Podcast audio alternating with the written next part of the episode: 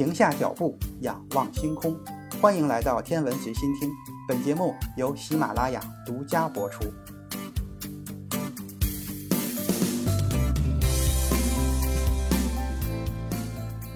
今天是女神节，在此祝各位女听友们节日快乐。我看了一下咱们节目的性别比例，女神们占了有百分之三十三点七，感谢各位女神的支持。今天的节目，咱们就来看一看历史上第一位领薪水的职业女科学家到底是谁。人类早期对科学的研究，只能说是很多人的业余爱好，不能成为谋生的手段。科学成为一个职业的标志，就是人们可以从科学研究中领取稳定的报酬，并以科学研究为生。直到17世纪，英国人罗伯特·胡克。才因为在英国皇家学会获得了一个职位而成为西方第一位职业科学家。女性科学家的职业化要更晚一些，到了十八世纪，在英国天文学这样一个有着悠久历史的学科中，才出现了历史上第一位以天文研究为职业的女科学家，她就是卡罗琳·赫歇尔。说到赫歇尔，很多人第一个想到的就是威廉·赫歇尔，没错，就是他发现了天王星。卡罗琳·赫歇尔就是他的妹妹，同样也是一位天文学家。虽然成就不如哥哥，但是在那个时代，无论是作为威廉·赫歇尔的助手，还是独立进行天文学的研究，都足以成为此后女性科学家的榜样。一七五零年三月十六日，卡罗琳出生于德国的汉诺威。她的父亲伊萨克·赫歇尔是一位音乐家，鼓励子女接受教育，但是他的母亲并不希望女孩子接受教育。而是认为她应该留在家里帮忙做家务。家中的姐妹里，只有她和姐姐索菲亚长大成人。十岁的时候，卡罗琳患上了斑疹伤寒，这对她的身体发育造成了巨大的伤害。她在长到一米三之后，身高就再也不能增加了。同时，这个疾病还使她的左眼视力很差。为了帮助卡罗琳摆脱当时的困境，她的三个哥哥决定把她接到英国。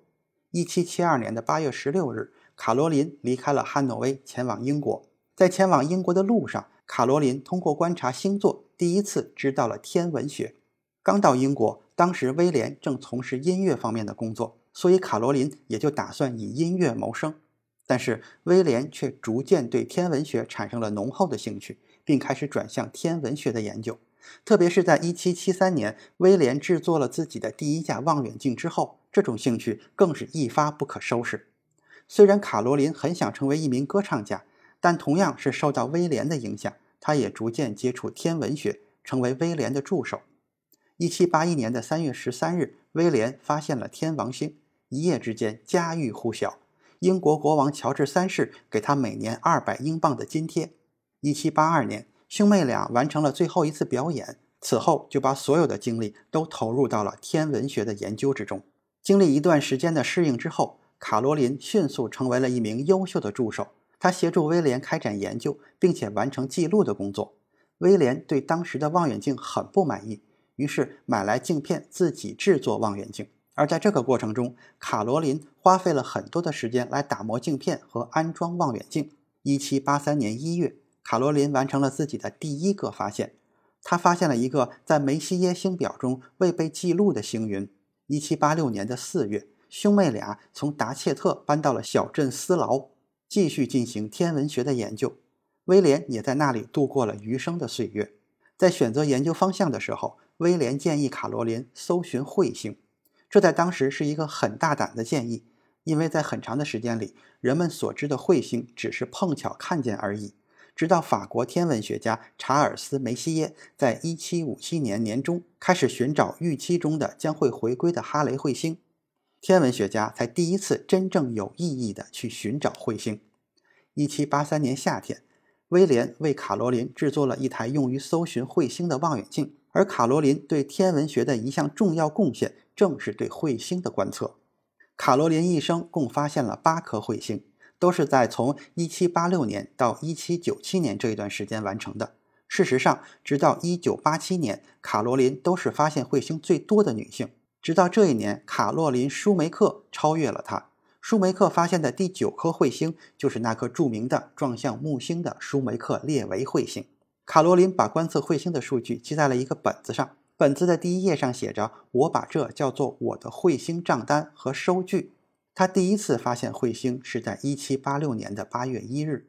当晚，威廉并不在英国，而在德国的哥廷根。他要把制作好的望远镜送过去。后来，威廉在温莎城堡向英国皇室宣布了这个消息，并把这颗彗星称作“我妹妹的彗星”。1788年12月21日，卡罗琳又一次发现了彗星，这是他发现的第二颗彗星。1939年的7月28日，天文学家罗杰·利格莱又找到了他发现的这一颗彗星。随后，天文学家根据彗星的轨道确认，二人发现的是同一颗彗星，因此以二人的名字共同命名。叫做赫歇尔利格莱彗星，这颗彗星的周期是一百五十五年。一七九零年的一月七日和四月十七日，卡罗琳分别发现了两颗彗星，并把这两个发现报告给了约瑟夫·班克斯爵士。发现这四颗彗星，他使用的都是威廉在一七八三年为他制作的望远镜。从一七九一年，卡罗琳开始使用一台九英寸的望远镜寻找彗星。一七九一年十二月。一七九三年十月和一七九五年十一月，他先后发现了三颗彗星。一七九七年八月十四日，他第八次发现彗星，也是最后一次。在卡罗琳寻找彗星的这一段时间里，发生了一件可以让他记入史册的事情。一七八七年，乔治三世向他每年支付五十英镑的薪水，作为他担任自己哥哥助手的报酬。这使得他成为第一位在英格兰获得政府职位的女性。也成为第一位领取薪水、把天文研究作为职业的女性科学家。在那个年代里，即使是男性，也极少有人可以因为从事科学研究而获得报酬。在卡罗琳留下的文字资料里，她不止一次地表达出希望能够独立获得薪水来养活自己的愿望，而这个愿望最终变成了现实。卡罗琳·赫歇尔于1848年1月9日逝世，享年97岁。她被安葬在汉诺威。和他的父母安葬在了一起。纵观卡罗琳·赫歇尔的一生，虽然在天文学上的工作受到了哥哥的影响，也得到了哥哥的帮助，但是他的很多研究工作都是独立完成的。而且威廉·赫歇尔的许多工作也是在他的协助之下才得以完成。因此，卡罗琳是一位真正的天文学家，而不只是威廉的助手。今天的天文随心听就是这些，咱们下次再见。